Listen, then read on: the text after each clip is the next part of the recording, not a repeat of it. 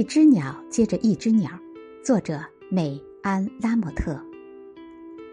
三十年前的某日，我十岁的哥哥第二天得交一篇鸟类报告。虽然他之前有三个月的时间都在写这份作业，但一直没有进展。当时他坐在餐桌前，周围散置着作业簿、铅笔和一本本未打开的鸟类书。面对眼前的艰巨任务，他不知如何着手，简直快哭出来了。